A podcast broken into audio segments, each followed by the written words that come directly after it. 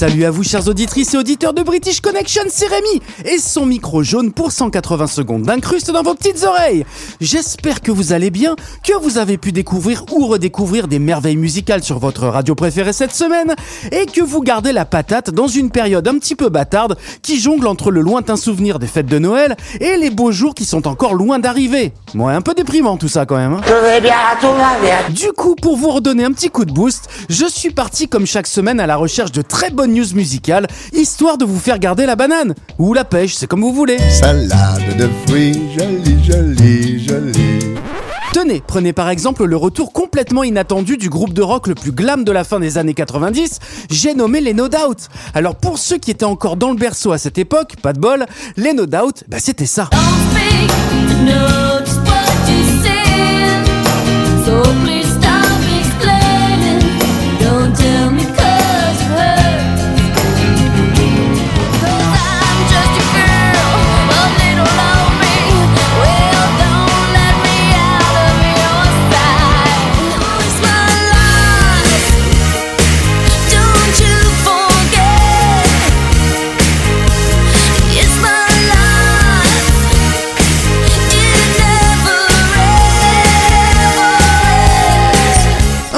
rock bien FM mené par la belle Gwen Stefani, saupoudré parfois de reprises, de jolies ballades et de reggae, qui fait un véritable carton à l'époque avec des millions d'albums vendus. Combien?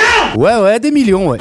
Et d'ailleurs, je ne sais pas si vous êtes au courant, mais à la naissance du groupe, c'est Eric Stéphanie, le frère de Gwen, qui était au chant et qui a finalement laissé sa place à sa petite sœur pour se consacrer pleinement à son métier de dessinateur pour les Simpsons. Oh pinaise, oui Eh ouais, comme quoi ça tient à rien tout ça. hein.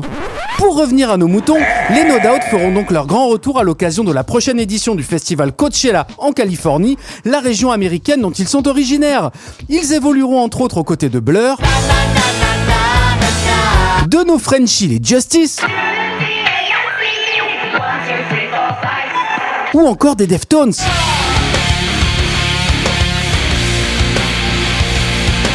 Rendez-vous donc du 13 au 21 avril prochain pour connaître la date du grand retour des No Doubt, un grand bond vers la nostalgie qui arrive à point nommé quand on voit la masse de soupe qui nous est servie ces derniers temps. Okay, boomer, shut the f up! Ouais ouais, mais j'assume.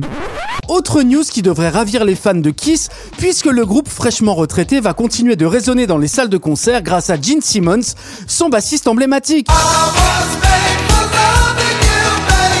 Et ouais, impossible pour le musicien de 74 ans d'investir dans du stéradant ou dans un monte-escalier. Pour retrouver ma tranquillité, j'ai choisi un monte-escalier Stana. Du coup, c'est reparti pour une carrière solo avec Brent Woods, Zach Throne et Brian Tichy, trois icônes aguerris, pour former le Gene Simmons Band et entamer une tournée qui débutera le 26 avril prochain à Sao Paulo au Summer Breeze Festival. Alors si on en croit les dernières prestats de Gene Simmons tout seul, il faudra évidemment s'attendre à des reprises de Kiss, mais aussi de Little Richard, des Beatles ou de Chuck Berry. Sans oublier des titres issus de son premier album solo sorti en 1978. Intitulé sobrement Gene Simmons, la galette avait été co-composée avec des pontes de l'époque, comme par exemple Donna Summer. Un sacré melting pot musical qui devrait donc refaire surface très prochainement.